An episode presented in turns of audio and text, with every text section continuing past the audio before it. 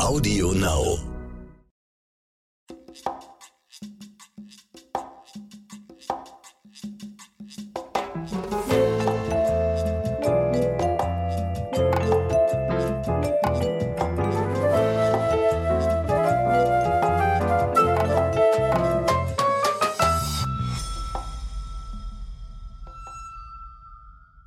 Wieder sind zwei Wochen um und wir sagen herzlich willkommen. Es ist Zeit für eine neue Folge eures Lieblingspodcasts Crime and the City. Wir wollen heute mal dick auffahren. Ja, schön, dass ihr wieder bei uns seid. Wir hoffen, ihr hattet entspannte Tage. Ja, und wir starten auch direkt mit unserer Folge ohne viel Blabla. Heute wollen wir euch nämlich von einem Fall erzählen, der sich im Juli 2020 in Berlin-Spandau ereignet hat. Es handelt sich um ein Gewaltverbrechen, das mit dem Tod endet, wie so viele Verbrechen, über die wir sprechen.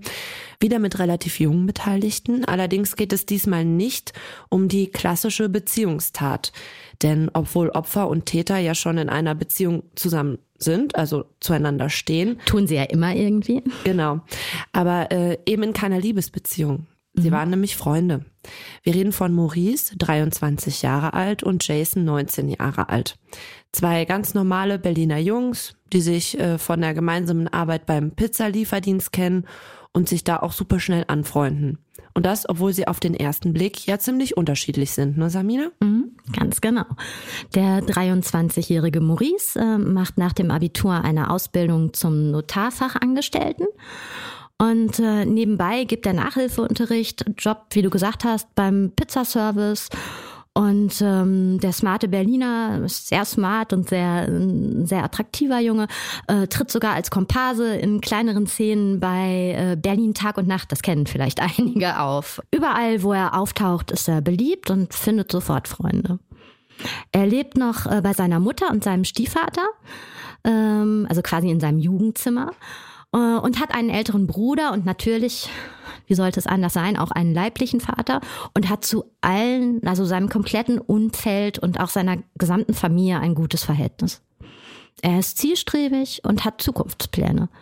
Er spart bereits jetzt, also mit 23, äh, fast all sein Geld für eine Israelreise, seinen großen Traum und eine Eigentumswohnung, die er später mal besitzen möchte. Es hört sich so an, als wenn er wirklich sehr zielstrebig ist. Mit 23 habe ich nicht für eine Eigentumswohnung gespart. Nee, ich leider auch habe ich nicht. mein Geld in eine Bar geschleppt. Verdammt, ne? Hätte ich mal tun sollen, aber habe ich leider auch nicht. Dementsprechend habe ich auch heute keine. Nee. Aber äh, naja, du hast recht, das trifft ganz gut. Er hat noch viel vor. Im Dezember 2019 äh, lernt Maurice dann äh, den 19-jährigen Jason kennen. Wie wir gesagt haben, beim Pizzalieferdienst, wo die beiden äh, zusammen arbeiten. Und dort scheint es ziemlich familiär und freundschaftlich zuzugehen, so dass äh, man da auch außerhalb äh, seiner Schichten und Arbeitszeiten äh, viel Zeit verbringt und man relativ nah miteinander ist. Jetzt kommen wir zu den Unterschieden, äh, die die beiden ja aufweisen. Nach der Trennung seiner Eltern wächst Jason als Kleinkind mit äh, seinem drei Jahre älteren Bruder bei seiner alkoholkranken Mutter auf. Das kann sich jeder vorstellen. Das bedeutet, dass die schon früh den Alltag alleine bewältigen müssen. Äh, sie erleben die wechselnden Männer der Mutter und durch diese auch manchmal Gewalt. Das Verhältnis äh, zum leiblichen Vater ist auch problematisch und äh, nur ganz äh, fragmentarisch, also unregelmäßig. Aber trotzdem entscheiden sich die Brüder irgendwann zu ihm zu ziehen, um selbstständiger zu werden und wahrscheinlich auch einfach, um von der alkoholkranken Mutter wegzukommen. Und dann überschlagen sich irgendwann die Ereignisse. Die alkoholkranke Mutter stirbt und äh, die Auseinandersetzungen mit dem leiblichen Vater, bei dem sie ja mittlerweile äh, leben, eskalieren, so dass die beiden Jungs keine andere Möglichkeit sehen und sich äh, eine eigene Wohnung nehmen. Da ist Jason gerade mal 18 Jahre alt.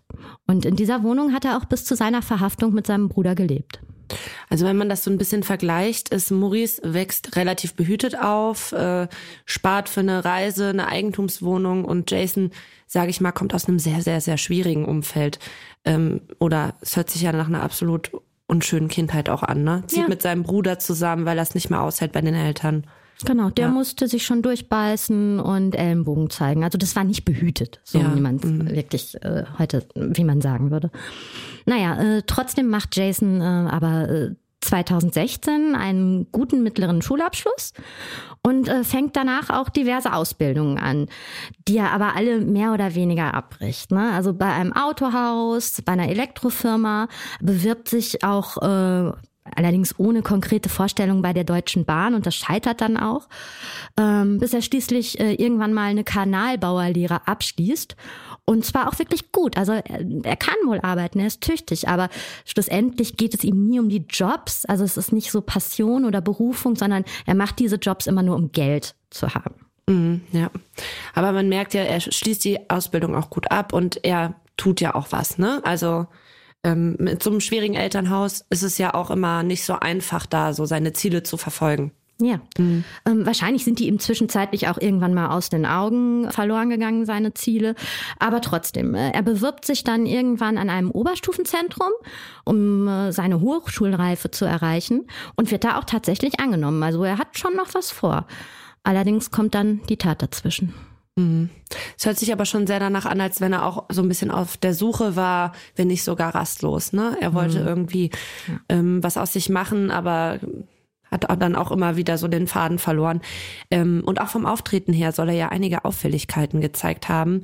Sein Spitzname war Rich Boy oder ist Rich Boy, mhm. äh, weil er so viel Wert auf sein Äußeres auch gelegt hat. Ähm, teure Markenklamotten und so weiter hat er alles immer getragen. Mhm. Außerdem hat er immer größere Beträge Bargeld auch dabei gehabt und zeigt diese auch rum, also prahlt so ein bisschen mit seiner Kohle rum.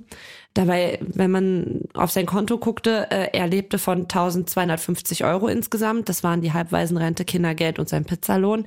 Ist mit 18 trotzdem viel Geld, würde ich sagen. Aber er muss natürlich auch seinen ganzen Lebensunterhalt davon bestreiten. Miete, einkaufen und alles. Ne? Also es ist jetzt nicht das Geld, dass man, also das passt nicht zu den Markenklamotten. Da kann man nicht Gucci und Louis Vuitton von äh, kaufen. Nee, und das, da hat man dann auch keine Geldscheine, Geldbündel ja. irgendwie in der Hosentasche ja. oder so. Ne? Das ist schon sehr, also das ist schon mehr Scheinheit sein dann. Ne? Mhm.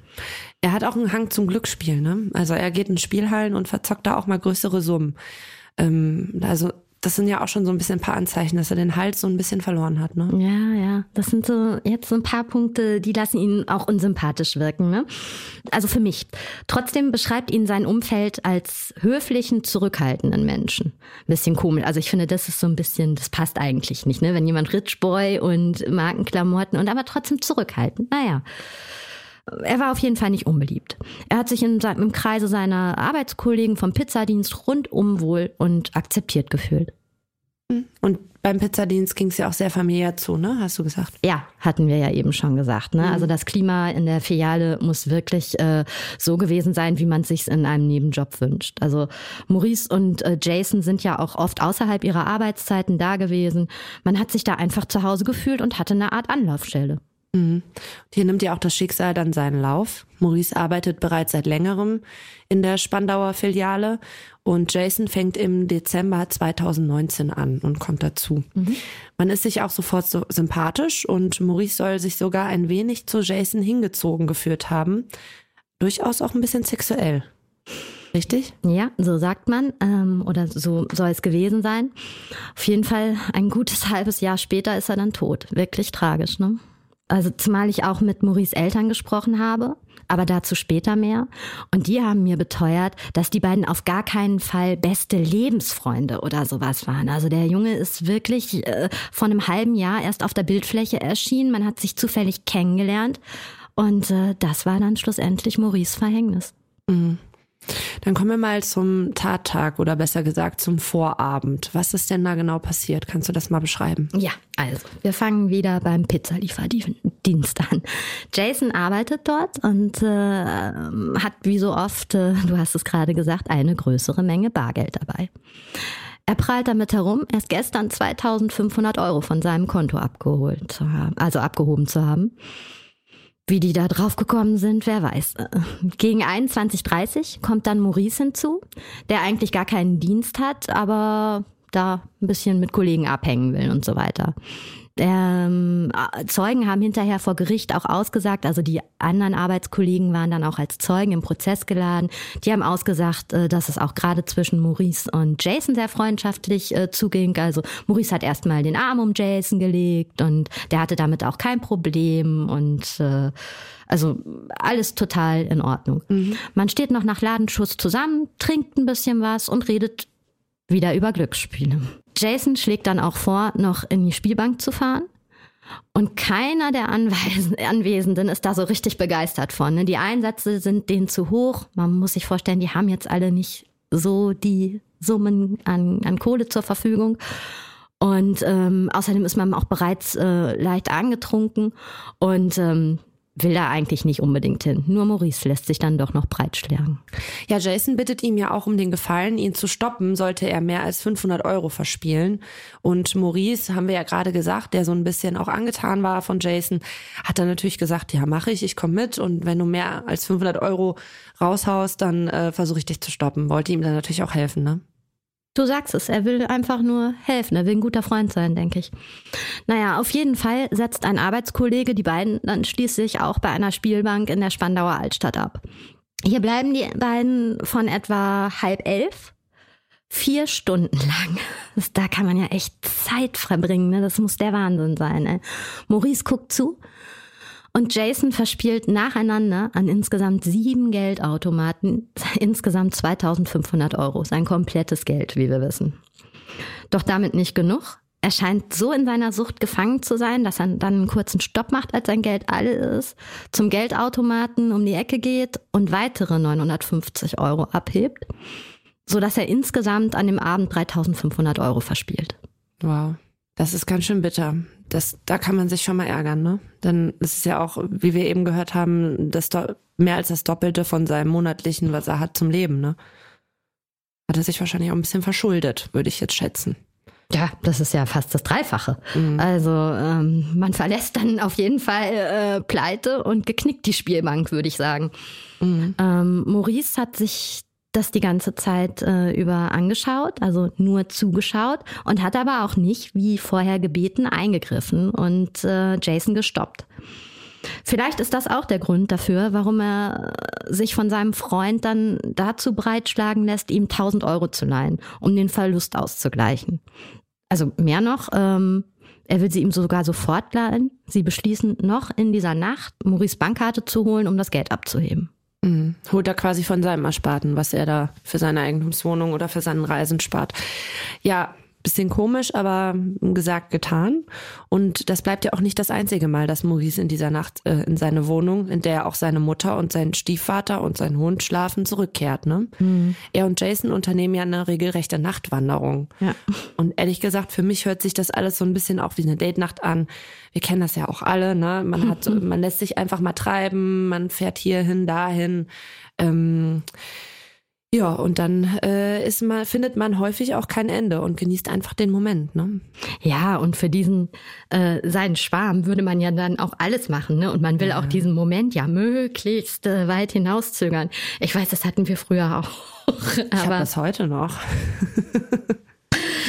Ach ja, ja, wir hatten das früher auch immer, wenn dann jemand angerufen hat und man lag schon längst im Bett, bist du noch unterwegs? Ja, klar! Und Musik angedreht und ey, ja, auf jeden Fall, voll die Party hier. Und also furchtbar, ja. Gut, dass wir raus sind aus dem Alter.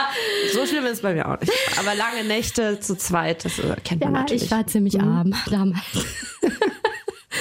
Ja, aber so kommt mir das auch so ein bisschen vor. Also eigentlich eine wirklich schöne Nacht. Natürlich hat einer von beiden viel Geld verloren, das darf man ja nicht vergessen und äh, ärgert sich bestimmt auch noch. Aber ähm, wie tief dieser Verlust tatsächlich sitzt, also das offenbart sich natürlich erst viel später. In der Zeit von drei Uhr nachts bis halb zwölf am nächsten Tag schlendern die beiden durch Berlin-Spandau und unterhalten sich. Es wird auch sehr privat und vertraulich. Heute würde man wohl Deep Talk dazu sagen. Ähm, und trotzdem zieht es Maurice immer wieder nach Hause. Mindestens noch dreimal betritt er die Wohnung, in der seine Eltern schlafen. Mal holt er sich einen Joint, mal was zu essen, dann will er den Hund ausführen. Sein Stiefvater ist der Letzte, der Maurice liebend sieht, auf seinem Weg ins Badezimmer. Mhm. Jason wartet ja währenddessen vorm Haus. Ja, ich war dort weißt du ja. Ich habe die Eltern ja besucht äh, und äh, es ist ein schönes altes Klinkergebäude an einer wirklich großen Straße. Aber um diese Uhrzeit äh, dürfte die natürlich auch menschenleer gewesen sein. Ne? Ja, und Spandau, ne? Mm, ja. Also Jason wartet, wie wir gesagt haben, und äh, Maurice kehrt immer wieder zu ihm zurück. Die beiden geistern sogar noch bis halb zwölf Uhr des nächsten Tages ähm, auf Berlin Straßen rum, bis sie dann schließlich gemeinsam zu Maurice nach Hause gehen. Die Wohnung ist mittlerweile leer. Seine Mutter und sein Stiefvater sind ja bereits arbeiten. Ja, ich kann mir vorstellen, dass sie dann auch ein bisschen müde waren, ne, wenn man so die ganze Nacht durchgemacht hat. Dann haben sie sich halt zum Chillen, sind sie dann halt zu ihm. Die Eltern sind weg, jetzt haben sie Genau. ihre Ruhe, ne? Sturmfreie Bude quasi. Die beiden setzen sich aufs Bett in Maurice Zimmer, hören Musik und unterhalten sich immer noch weiter. Bis äh, Maurice irgendwann völlig unvermittelt anfängt, äh, sich an seinen Freund Jason zu kuscheln, ihn auch so ein bisschen berührt und umschlingt. Als Jason ihn wegstößt, reagiert Maurice gekränkt und verlangt die geliehenen 1000 Euro zurück. Jason verpasst Maurice einen Faustschlag und verletzt ihn am Mund. Maurice greift daraufhin zu einem Messer, das auf seinem Schreibtisch liegt, mit einer 12 Zentimeter langen Klinge und macht Stichbewegungen in Richtung Jason. Oh, okay. Also Maurice greift Jason, also es kommt zu einem Gerangel, Maurice greift Jason an. Erst greift Maurice Jason an, genau. Okay. Mhm. Wie ernsthaft diese Attacke. Also er hat nur so Bewegungen in seine Richtung gemacht, ne? Jason wiederum hat äh, dann versucht, äh, Maurice das Messer abzunehmen. Vielleicht, also zum Selbstschutz vermutlich auch. Und dann kam es eben, also kommt es eben zu diesem körperlichen Gerangel. Die beiden, die bis eben noch so furchtbar nah und eng befreundet waren, schlagen und treten sich, landen dabei auf dem Bett und auf dem Zimmerboden. Das Messer wird hin und her gerissen, bis es schließlich durch Jason zum finalen Einsatz kommt. Der 19-Jährige sticht mit großer Wucht achtmal auf seinen Freund ein und verletzt ihn durch drei Stiche tödlich. Maurice sackt stark blutend in sich zusammen und verstirbt innerhalb weniger Minuten mitten in seinem Jugendzimmer, auf dem Boden vor seinem Bett. Wow. Also sie haben die ganze Nacht verbracht, sie haben sich Mhm. gut verstanden, sie waren befreundet. Es gab diesen Annäherungsversuch Mhm. und daraufhin ist, sind beide irgendwie ausgeflippt, beziehungsweise Jason war auf Abwehr und daraufhin ähm, ist die Situation eskaliert. Acht Stiche sind schon äh, viel. Also das ist ja dann keine Abwehrverletzung eigentlich. Was macht Jason denn nach der Tat? Also das sogenannte Nachtatverhalten spielt ja auch immer für die spätere Verurteilung eine Rolle, ne? Ja, ja, klar. Das ist, äh, ist bedeutsam, wie man sich äh, nach solchen Geschichten verhält, absolut. Äh, und äh, Jason verhält sich ziemlich kaltblütig und abgebrüht. Er geht ins Bad und säubert seine Kleidung und zieht sich um. Dann reinigt er das Tatmesser und packt es in die Geschirrspülmaschine. Im Zimmer seines Opfers entdeckt er dessen Spardosen. Ein großes Nutella-Glas und eine 3 Liter Flasche Wodka, gefüllt mit jeweils 600 und etwa 1500 Euro, die er ohne Skrupel an sich nimmt. Gegen 13 Uhr verlässt er die Tatwohnung und entsorgt unterwegs seine blutige Kleidung in einem Müllcontainer. Dann geht er nach Hause, wo sein Bruder sich bereits Sorgen um ihn gemacht hat, weil er die Nacht ja nicht zu Hause war. Er hat schon beim Pizzadienst angerufen und so weiter. Das finde ich jetzt krass irgendwie, weil man könnte ja meinen, die Tat ist irgendwie so in der Situation entstanden, aber das, was, wie er sich danach verhält, dass er ihm noch Geld klaut und so, das finde ich schon ziemlich abgebrüht, ehrlich gesagt, ne? Ja, Ja. Ist es auch. Finde ich krass. Ist auch. Mhm. Wurde ihm schlussendlich auch zum Verhängnis. Fast zeitgleich, gegen etwa 14.30 Uhr, kommen Maurice Mutter und sein Stiefvater von der Arbeit nach Hause. Also in die Tatwohnung. Sie sehen Maurice Schuhe vor seiner Zimmertür stehen und vermuten, dass er noch schläft. Er war ja die ganze Nacht unterwegs. Da, und ganz kurz, das Tatmesser ist in der äh, Spülmaschine. Spülmaschine der Mutter, von Wow. Maurice Mutter in der Küche. Ja. Okay. Ja, sowas ist, sowas sind fiese Details, ne? Ja. Das muss man schon sagen, das stimmt. Naja, auf jeden Fall. Sie vermuten, dass Maurice noch in seinem Zimmer schläft und wollen ihn nicht stören. Niemand betritt das Zimmer. Erst so gegen halb neun Uhr abends wird's der Mutter dann so ein bisschen komisch und sie will mal gucken, was ihr Junge macht, ne? Sie öffnet die Tür zu seinem Zimmer und in dieser Sekunde ändert sich schlagartig ihr ganzes Leben. Sie sieht ihr Kind leblos und blutüberströmt auf dem Fußboden liegen und alarmi- alarmiert sofort die Feuerwehr. Doch für Maurice kommt natürlich jede Hilfe viel, viel zu spät. Ja, der absolute Horror, sein Kind sofort zu finden. Ne? Wir haben ja schon ein paar Folgen gehabt, wo wir Eltern hatten, die das mal besch beschrieben haben oder dir erzählt hatten. Du warst ja auch in dem Fall in der Wohnung und hast auch mit Maurice Eltern ein sehr langes Gespräch äh, gehabt und die haben dir ja auch viel gezeigt, ne? Wie war denn das? Wie geht es denen denn? Naja, also denen geht's natürlich schlecht. Das kann man mit einem Wort einfach sagen. Schlecht, scheiße, beschissen. Die Tat liegt gerade mal eineinhalb Jahre zurück und da sind die Wunden natürlich noch ganz frisch und tun noch sehr weh. Außerdem ist das ein richtiges Trauma. Das muss man sich vorstellen. Also das kann man nur Stück für Stück verarbeiten. Maurice Mutter zum Beispiel ist wirklich eine wirklich besonders äh, beeindruckend und starke Frau mal wieder. Und äh, sie kämpft sich weiter durch ihr Leben und ihren Alltag. Sie arbeitet, liebt ihren Job, äh, liebt ihren Lebensgefährten, hat noch einen anderen Sohn, äh, den sie liebt. Und äh, das gibt ihr alles viel Kraft, hat sie mir gesagt auch. Ne? Das sind wichtige Gründe, warum sie nicht aufgibt. Aber sie lebt immer noch in der Wohnung, in der sie ihren geliebten Sohn tot aufgefunden hat. Und will da auch nicht mehr weg. Weil das so das Letzte ist, was sie noch von ihm mhm. so behalten kann, quasi. Sein Zimmer hat sie nur leicht verändert. Also da gibt es wirklich viele persönliche Dinge, hat sie äh, da noch behalten und so eine Art Gedenkort oder Schrein davon gemacht. Also jeden Abend vorm Schlafengehen hat sie mir auch erzählt, zieht sie sich dahin zurück und gibt ihrem Engel, Maurice, so wie sie ihn nennt, einen Nachtikus. Das mhm. ist ein Ritual, was sie noch aus Lebzeiten, wirklich, äh, was sie in Lebzeiten jeden Abend gepflegt hat mit ihrem Sohn. Mhm. Und äh, das macht sie weiterhin so. Nur, auch ganz wichtig, die Tür des Zimmers darf nicht mehr geschlossen sein. Die Mutter erträgt den Anblick des, der geschlossenen Zimmertür und die Vorstellung, was sie am 24. Juli 2020 äh, dahinter erwartet hat, als sie die geöffnet hat, einfach nicht mehr. Ja, absolut verständlich. Ähm, ich weiß nicht, ob ich da wohnen bleiben könnte. Haben wir ja auch schon im Fall von Kaira hatten wir auch, äh, haben wir da auch schon mal drüber gesprochen. Ja. Da ist es ja ganz ähnlich. Ganz ähnlich. Ja. ja. Also ich kann mir schon vorstellen, dass es äh, schwierig ist, diese Verbindung aufzugeben, genauso auch wie die Sachen auszusortieren und so, ne? Ja, allerdings. Und man muss sich natürlich auch noch zusätzlich vor Augen führen, dass Maurice Mutter fast sechs Stunden in der Wohnung war, während ihr Junge tot auf seinem Fußboden lag. Einfach auch ein sehr, sehr schlimmer Gedanke. Ich stand an der Stelle wo der Junge gelegen hat. Auch das war ein etwas gruseliger Gedanke. Ähm, ich weiß nicht, wie ich reagieren würde. Aber Maurice Mama ist auf jeden Fall toll und wirklich bewundernswert. Seine Eltern sind ja getrennt, aber haben noch guten Kontakt miteinander. Mhm. Und auch Maurice Vater hatte ja sehr an dem Verlust zu knabbern. Er arbeitet äh, nicht mehr und vermisst seinen Sohn jede Sekunde, wie er auch dir erzählt hat. Ne? Mhm. Ähm, er kann einfach nicht verstehen, wie jemand zu so einer Tat fähig sein kann. Kann natürlich jemand, niemand, ne?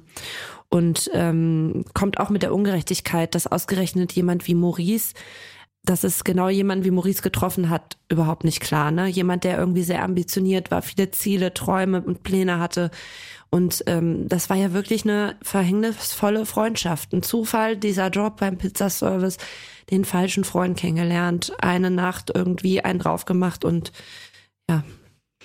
Ja, und dann wird der Täter Jason auch noch nach Jugendstrafrecht verurteilt, ne? Aber dazu kommen wir gleich nochmal.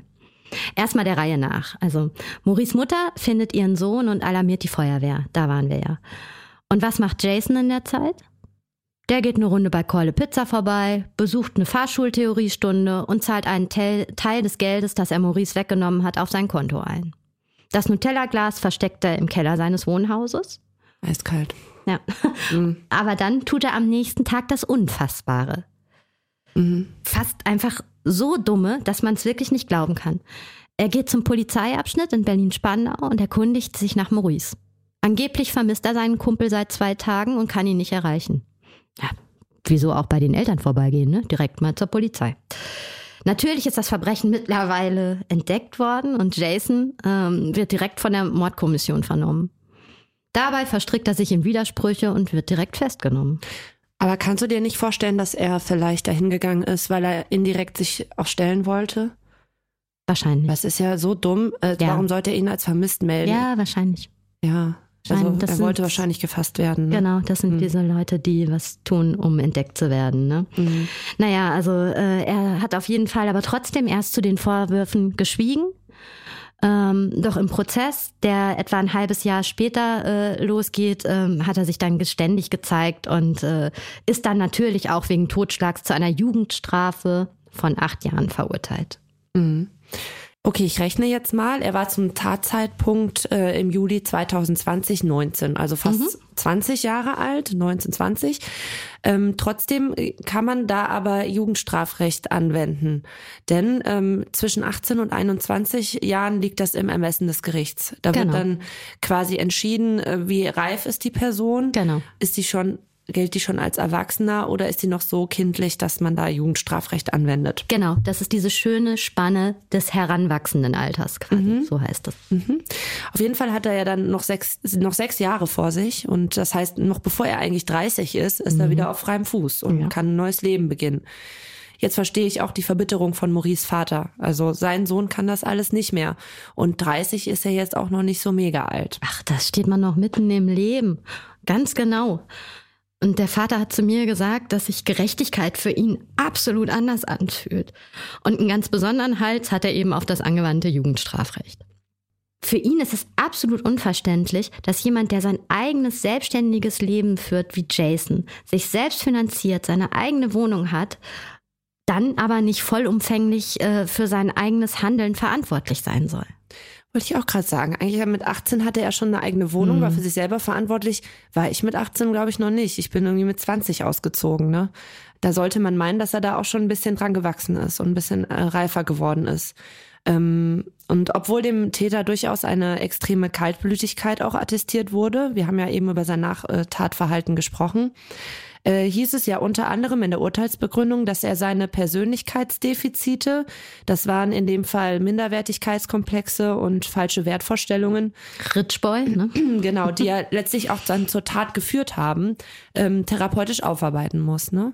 Ja, also das geht schon wieder so ein bisschen in die Richtung, er hatte eine schwere Kindheit, ne? Also mhm. kann man schon so sagen. Also Maurice wird das aber leider, egal was äh, Jason auch macht, alles nichts mehr nützen. Mhm. Aber wir hoffen natürlich trotzdem, dass hier ein gesellschaftsfähiger Mensch geformt wird. Das hast du schön gesagt. So, so, darauf ist ja unser Rechtssystem ausgelegt. Wiedereingliederung, ne? So, in diesem Sinne, ein Fest, dass ihr bei uns wart. Wir hoffen, äh, auch diese Folge hat, hat wieder euren Nerv getroffen und freuen uns auf eure Anmerkungen, Fragen und Kommentare. Bis in zwei Wochen.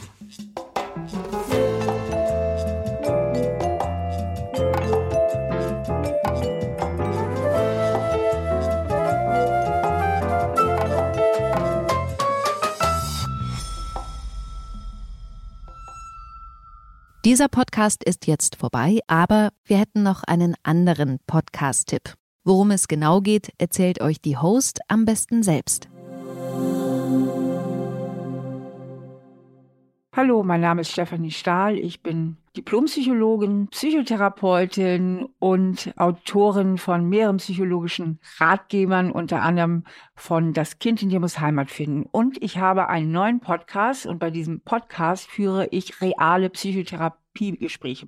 Das heißt, es kommen Leute zu mir, entweder alleine oder als Paar, manchmal ist auch ein Promi dabei und erzählen mir ihr Problem und ich führe mit ihnen direkt ein Therapiegespräch. Und dabei kann man eine ganze Menge für sich selber rausziehen. Man kann aber auch einfach mal neugierig Mäuschen sein und hören, was die Probleme der anderen ausmachen. Der Podcast heißt Stahl aber herzlich und den findest du überall, wo es Podcasts gibt und auch auf Audio Now. Audio Now.